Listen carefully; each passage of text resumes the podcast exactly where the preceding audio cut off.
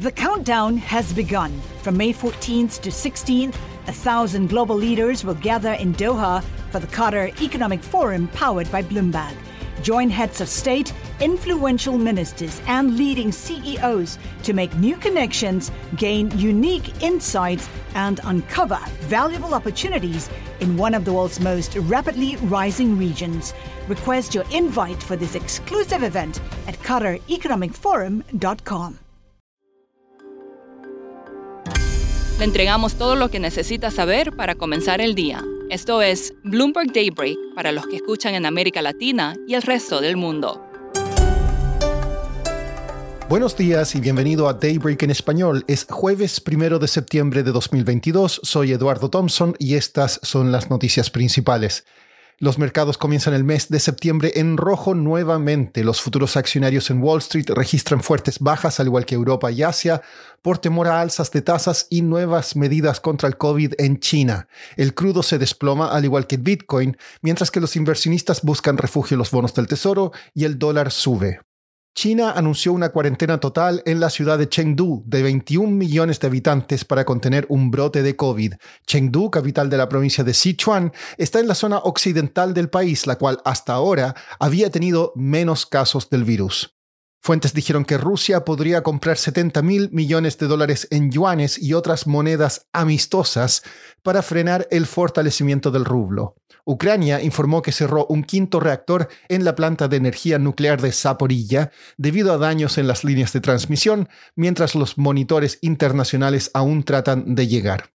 Una ola de calor en California amenaza con agotar los suministros eléctricos durante el fin de semana largo del Día del Trabajo. El operador de la red del estado había declarado anteriormente una emergencia energética de nivel 1 cuando las temperaturas superaron los 37,8 grados centígrados. Joe Biden dará un poco habitual discurso en horario estelar a las 8 pm esta noche. Hablará sobre la continua batalla por el alma de la nación, según la Casa Blanca. En noticias corporativas, el presidente de la petrolera rusa Lukoil, Ravil Maganov, murió después de caerse de una ventana en un hospital de Moscú. Las acciones de la empresa de semiconductores Nvidia caen tras advertir que nuevas reglas para la exportación de chips de inteligencia artificial a China pueden afectar sus ingresos. 3M y la controladora de la red social Snapchat anunciaron que eliminarán puestos de trabajo. Pasando a América Latina, el ministro de Hacienda de Colombia dijo que la reforma tributaria incluirá algunas disposiciones penales para castigar a los evasores de impuestos. Hoy se informarán datos de actividad económica en Chile y Brasil. Para Chile se espera que continúe el frenazo de la economía, mientras que en Brasil el PIB del segundo trimestre habría crecido un 2,8% interanual.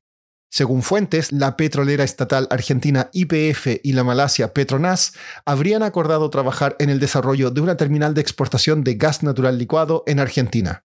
El anuncio del acuerdo podría realizarse hoy. El gobierno de Gustavo Petro en Colombia quiere reabrir la frontera con Venezuela lo antes posible, pero Nicolás Maduro dijo espérese tantito. Eso es lo que se desprende de la entrevista que Riley Luján, periodista de nuestro medio asociado Bloomberg Línea, hizo al nuevo embajador de Colombia en Venezuela, Armando Benedetti. Acá Riley nos explica más.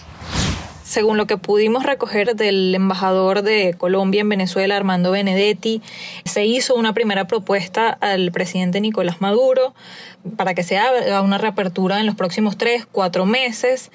Él habría dicho que no, en principio, pues le preocupa el tema de narcotráfico, el tema de inseguridad, que no estén establecidos los criterios y las condiciones todavía, según lo que le puedo comentar al embajador. Y bueno, el embajador continuará insistiendo en, este plan. Sin embargo, entiende que se debe crear una legislación y un mecanismo que, que dé garantías legales e institucionales tanto a los negocios en Colombia como a los negocios en Venezuela y que permita una, una reactivación comercial, que es lo que más le interesa a Colombia en este momento. Riley, ¿cuáles son las otras prioridades del embajador Benedetti? Sí, bueno, también pudimos consultar al embajador Benedetti sobre ese respaldo que podría dar Colombia a las relaciones que, que mantiene Venezuela con Estados Unidos y a la tensión que existe eh, por el tema de sanciones impuestas a, a Venezuela.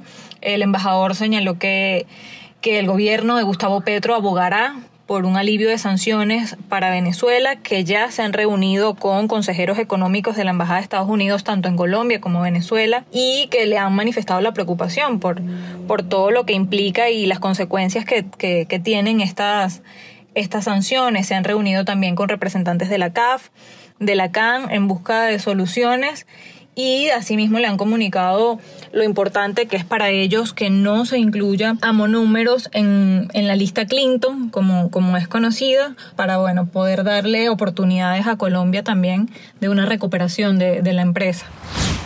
Por último, la plataforma Crypto.com pagó accidentalmente 10,5 millones de dólares australianos o unos 7 millones de dólares de Estados Unidos a una mujer en Melbourne y quiere que se los devuelva. La empresa cometió el error al procesar un reembolso de 100 dólares. La mujer gastó parte del dinero en una propiedad de 5 dormitorios. Eso es todo por hoy. Soy Eduardo Thompson. Gracias por escucharnos. Para conocer todas las noticias que necesita para comenzar el día, revise Daybreak en la app Bloomberg Professional, donde puede personalizar las noticias que desee recibir. También puede suscribirse a la versión solo audio en Spotify, Apple Podcasts o la plataforma de su preferencia. Esto es todo por hoy. Escuche de lunes a viernes Bloomberg Daybreak.